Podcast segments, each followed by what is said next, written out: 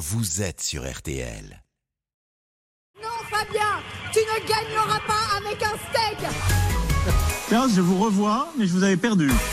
Un autre poil à gratter, c'est le nôtre. Voici une nouvelle visioconférence dans RTL. Bonsoir avec Alex Visorek. Je vous demande d'abord, Alex, comment allez-vous après ces deux jours à Valenciennes, loin de nous? Mais oui, mais écoutez, merci. Mais, mais je vais bien. Enfin, je vais- Ouais. enfin, par rapport à Sofia Chikirou, je vais bien. Parce que à 24 heures de la diffusion d'un complément d'enquête sur sa personne, on se sent. ouais, voilà, hein, chaque fois qu'on ouvre une porte, on se dit Ah, il va y avoir Élise Lucet derrière. Euh, si t'es pas 100% droit dans tes bottes, Élise Lucet, c'est ce qu'on appelle une punaise de vie. Ah, vous allez Ah. nous parler de cet insecte encore. Évidemment, euh, j'ai fait, euh, comme Pierre Bazin, la BFM School of Journalism, où on apprend qu'un conflit géopolitique, on s'en cogne, quand il y a moyen d'angoisser le spectateur par une invasion dans ton propre lit. Une guerre au Kenya ne vaut pas une épidémie de ténia. Donc, page spéciale, jingle. Bien sûr, hein, un petit peu d'Homer Simpson, ça détend. Euh, carrière à l'Assemblée nationale, la députée euh, La France Insoumise, Mathilde Panot, a brandi une fiole de punaise de lit pour interpeller le gouvernement. Et c'est là qu'on se dit, heureusement qu'on n'est pas en pleine épidémie de ch'touille. Euh, oui, Celle-là n'est pas très raffinée, parce que vous avez- vous, avez- vous, vous êtes fait l'image. Euh, J'en ai une plus familiale. J'en ai une plus familiale.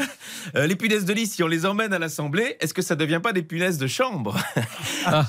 Ah, Oui, bah, on peut rire avec les institutions, mais oui. rire, on peut pardon, rire. pardon, pardon. Chambre basse alors. Oui, oui. De toute façon, au décès de cette grande figure Bien du sûr. journalisme, on en parlait tout à l'heure, Jean-Pierre Elkabach, à 86 ans. Bien sûr, Jean-Pierre Elkabach, l'homme qui a interviewé les plus grands, euh, mais aussi Nicolas Sarkozy. Euh, et j'ai réussi à trouver un, un document exceptionnel, les premiers mots de Jean-Pierre Elkabach quand il est arrivé devant Dieu aux portes du paradis. Vous n'avez pas honte? Eh ben, j'espère qu'il a eu bien honte, Dieu, d'avoir appelé euh, Jean-Pierre. Bien sûr, c'est un hommage euh, que, je, que je rends. Euh, hommage apparemment qui aurait été fait aussi sur Europe 1 aujourd'hui. Ils, ils auraient fait une minute de silence. Alors, c'est pas très radiophonique, mais bon. Hein, c'est pas comme s'ils avaient des auditeurs qui auraient pu s'en rendre compte. Oh Allez, euh, pardon, tout de suite pardon. à la science, à Oui, présent. la science. Revenons sur le prix Nobel de physique attribué hier à trois chercheurs, dont deux Français, Oui. Anne Huillier et Pierre Agostini, pour leurs travaux sur les électrons. Et oui, dommage pour le troisième Français qui aurait bien mérité aussi euh, d'y être associé, Emmanuel Macron. Non, mais Emmanuel Macron, il n'est pas physicien. Non, mais quand on voit ce qu'il a fait du RSA, euh, c'est vraiment un passionné de l'infiniment petit. Donc il aurait peut-être pu le faire.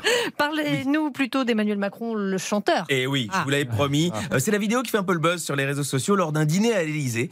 Euh, donné ce lundi, Emmanuel Macron a poussé la chansonnette, on va l'écouter. Il est à côté d'un grand jazzman, John Baptiste. Et au piano, et il est derrière, il chante la bohème.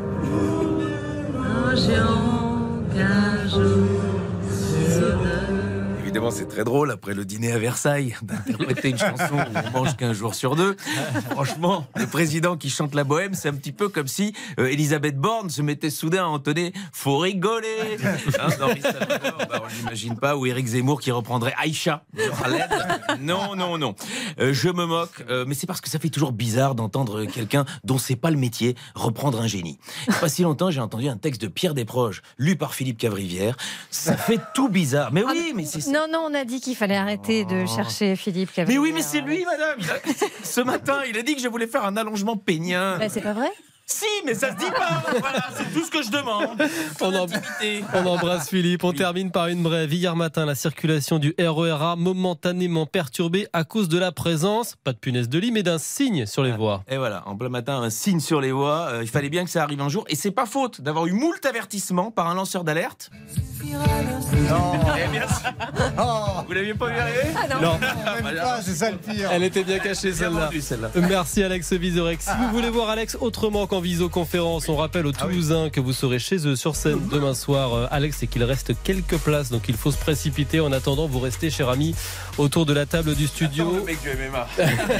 Il Dans- arrive. Dans quelques secondes, interview coup de poing, effectivement. Ah, on fait moi le malin quand on se retourne derrière la vitre, parce qu'il y a un combattant derrière cette vitre qui a ébloui le monde entier. Les images font le tour de la planète. Cédric Doumbé sera avec nous. Un chaos en 9 secondes, des provocations dignes d'un humoriste et un coup de gueule contre les violences faites aux femmes. Le champion de MMA, ce sport de combat dans une cage, est en train de devenir une superstar. Il nous rejoint juste après ça. À tout de suite. Julien Cellier, Marion Calais et Cyprien Sénou